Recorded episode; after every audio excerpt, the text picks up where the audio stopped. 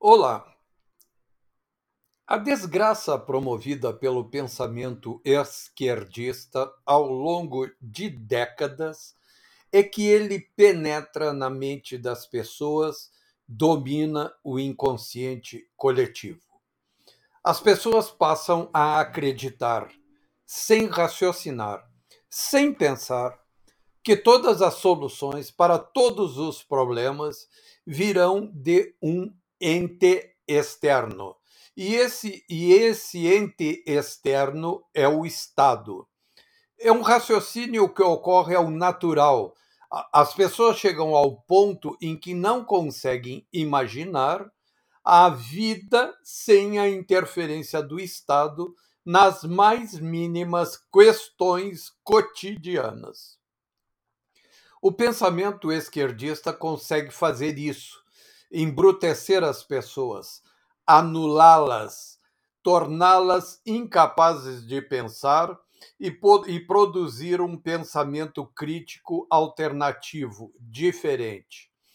O esquerdismo emburrece as pessoas, até as supostamente mais inteligentes são também dominadas a submissão das pessoas, das sociedades inteiras, a esse moderno Leviatã, o Estado onipresente, representa o fim da liberdade individual e a afirmação do império do coletivismo, das hordas sendo conduzidas pelo genial condottieri ou pelo homem que é a própria encarnação do Estado.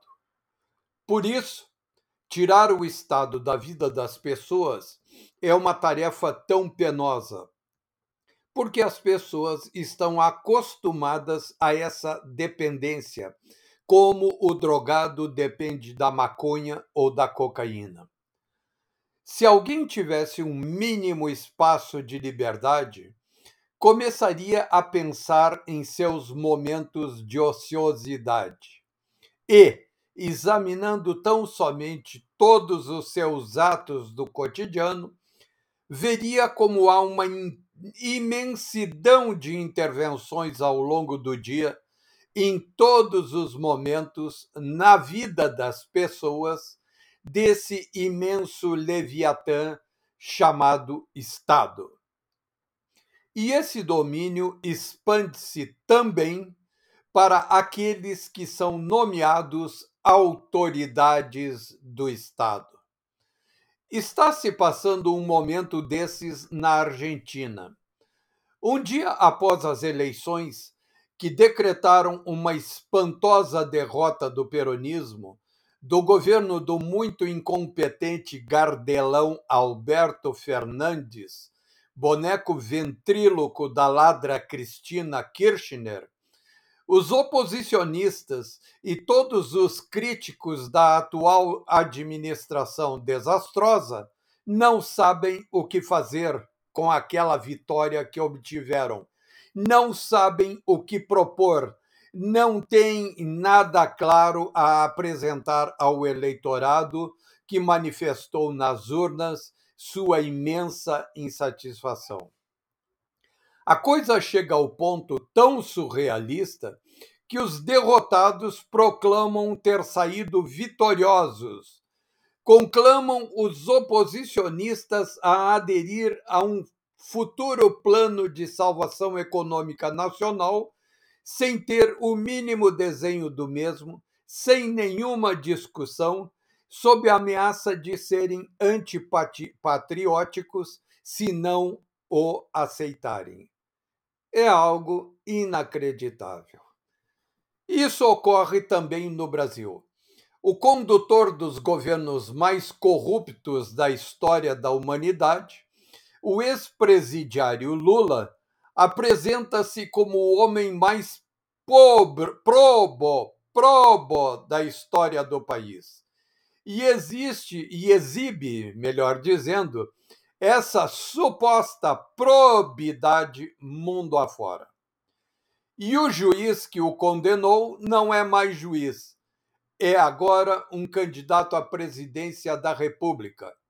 em oposição a ele, o ex-presidiário. Mas o que têm esses homens a propor ao país? Ninguém sabe. Nenhum deles dá um pio sequer sobre orientação econômica. Sabe sobre sabe-se sobre eles o óbvio, o evidente, aquilo que salta aos olhos de qualquer um. São ambos, Lula e Moro, adoradores do Leviatã, servos fiéis desse ente infernal chamado Estado, querem ser de novo controladores das vidas das pessoas via Estado. Espera-se que argentinos e brasileiros tenham, a partir de agora, um pouquinho mais de exercício de liberdade e passem a cobrar com clareza dos homens públicos a adoção do rumo que eles desejam e apontaram nas urnas.